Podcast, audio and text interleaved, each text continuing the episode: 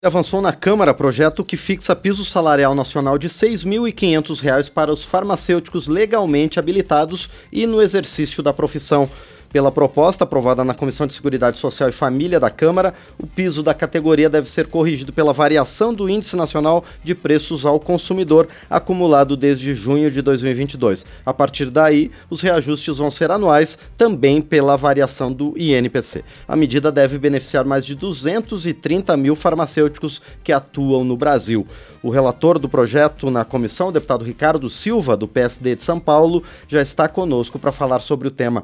Deputado, bom dia, obrigado por estar aqui no painel eletrônico. Bom dia, muito importante avançar com temas que dizem respeito aos profissionais da saúde. Avançamos com o piso nacional da enfermagem.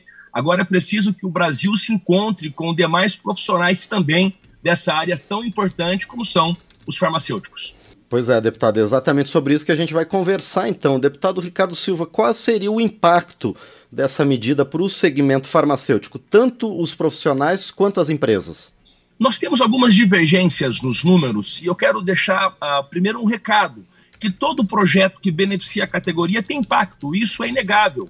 Porém, nós temos que colocar na balança o que é que esses profissionais sofreram na pandemia, porque o farmacêutico não parou. Na verdade, 70% dos profissionais formados na faculdade de farmácia, que é uma faculdade dificílima, cinco anos de graduação, recebem salários baixíssimos. Tem profissional farmacêutico ganhando menos de dois mil reais por mês, e isso é inaceitável. E quando o farmacêutico vai atender alguém, ele não pergunta se a pessoa está com vírus, está com uma bactéria, ele atende, ele é um profissional da saúde, sem falar nos demais profissionais também do Sistema Único de Saúde, que estão em postos de saúde, e a responsabilidade dos farmacêuticos é muito grande. Por exemplo, o Código Penal brasileiro tipifica como crime com pena mínima de 10 anos de reclusão aquele que manejar errado um medicamento ou fora do prazo, fora de regulamento. Isso tudo é responsabilidade do farmacêutico. Agora, essa responsabilidade tem que estar à altura com a valorização profissional. Se nós pegarmos nos últimos dois anos, as grandes redes, em especial, bateram lucros bilionários principalmente nessa época de pandemia, e esse reencontro agora é fundamental. Para o setor público, o impacto é pequeno, nós teremos um impacto razoável com o piso da enfermagem, mais do que necessário.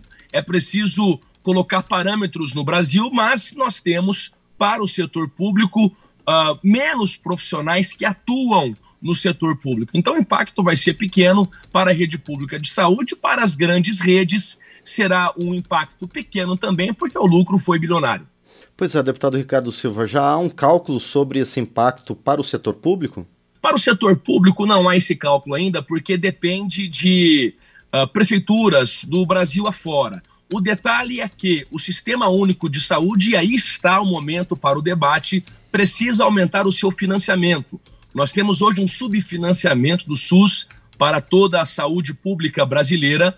Nós temos poucos farmacêuticos contratados por esse Brasil afora e na rede pública muitos já ganham piso. Então o salário de R$ 6.500 para a rede pública não é um fantasma tão grande. Agora, existe um lobby muito grande das redes principalmente das redes maiores que correspondem a 80% do mercado nacional contra o projeto. O que nós queremos é o contrário, é alertar que esse piso nacional para os farmacêuticos vai ser bom, vai ser bom porque o profissional valorizado é um profissional que atende melhor a população brasileira. Pois é, deputado Ricardo Silva, essa seria a minha próxima pergunta. A expectativa é que aumente a qualidade dos serviços prestados? É o que nós queremos. Quando se valoriza uma categoria, nós estamos a valorizar, na verdade, o público-alvo. São as pessoas atendidas, porque essa é a finalidade geral. E o projeto foi aprovado na primeira comissão, que é a Comissão de Seguridade Social e Família, da qual fui relator. Ele vai passar por outras comissões, ele vai para a CETASP, ele vai para a CCJ, e nessas comissões nós teremos audiências públicas, nós teremos uh, ainda a possibilidade de ouvir o setor produtivo, de ouvir a rede pública de saúde, mas fato é que os enfermeiros deram um exemplo para o Brasil com o piso nacional da enfermagem. Eu estive recentemente com o prefeito de um município aqui do interior do estado de São Paulo, o prefeito de Salles Oliveira, que foi o primeiro do Brasil já a aplicar o piso da enfermagem, os valores da enfermagem. É o exemplo que dá para fazer. E nós precisamos enfrentar, e o Brasil tem que se reencontrar com esses profissionais da saúde. E, deputado Ricardo Silva, entre as críticas que se fez ao longo das discussões, é que pode gerar desemprego no setor. Isso é um risco realmente, deputado? Eu acredito que não. Na verdade, esse é o argumento sempre utilizado por partidos que apenas defendem o capital. Eu sou um deputado ponderado. Acredito que nós temos sim que ouvir o setor produtivo, porém, se a gente não começar a avançar, nunca acontece. É o que eu disse a você. Essa foi a primeira comissão em que o projeto passou. Na Comissão de Seguridade Social e Família, a nossa análise ela se mantém se o projeto é justo, se o projeto ele é viável e a nossa análise de mérito foi que sim, que o projeto é justo. Agora, em outras comissões, nós teremos um debate mais amplo sobre fontes de financiamento. Nós temos já um bolo pronto, que é o bolo do piso da enfermagem. A partir daí, desdobrar para demais categorias do setor da saúde. Esse é o ponto fundamental. Pois é, deputado Ricardo Silva, fala um pouco mais sobre como foram os debates na Comissão de Seguridade. Quais foram as partes ouvidas até agora? Nós tivemos o prazo regimental de cinco sessões na Comissão de Seguridade Social e Família. Nesse prazo regimental, os deputados puderam apresentar emendas e, por incrível que pareça, não apresentaram nenhuma emenda. Depois vieram com um argumento em plenário que não houve tempo para debate na CCF, na Comissão de Seguridade Social e Família, o que não é verdade quando os deputados têm o prazo regimental para apresentar emendas, e eu aguardei esse prazo para apresentar o relatório, nós esperávamos que viesse algum debate uh, também sobre partidos que defendem uh, o capital, mas isso não aconteceu. Depois vieram em plenário dizer que não houve debate. O projeto seguiu o trâmite regimental, seguiu o regimento da Câmara e mais. O recado que a gente passa para a sociedade brasileira é que nós teremos o espaço para debate ainda ampliado em outras comissões. Ninguém quer uma votação assodada, ninguém quer um projeto que não vá ouvir todas as partes envolvidas. Não. Mas se a gente não começar a colocar ritmo também nesse tipo de votação, nunca acontece. Interesses contrários sempre existirão.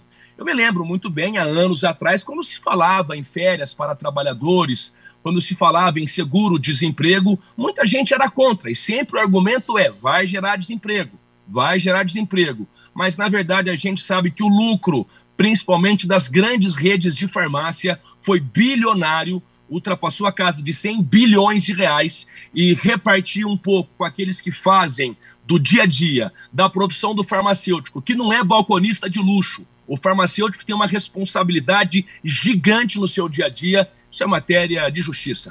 Muito bem, nós conversamos então com o deputado Ricardo Silva, do PSD de São Paulo, ele que relatou na Comissão de Seguridade Social e Família o projeto que determina piso salarial nacional de R$ 6.500 para os farmacêuticos. Deputado Ricardo Silva, mais uma vez agradeço por sua presença aqui no painel eletrônico para explicar para a população, para a sociedade, a importância dessa proposta que está sendo discutida aqui na Câmara. Muito obrigado, deputado. Um abraço, obrigado pelo espaço. Nós é que agradecemos mais uma vez ao deputado Ricardo Silva, do PSD de São Paulo, que esteve conosco aqui no painel eletrônico.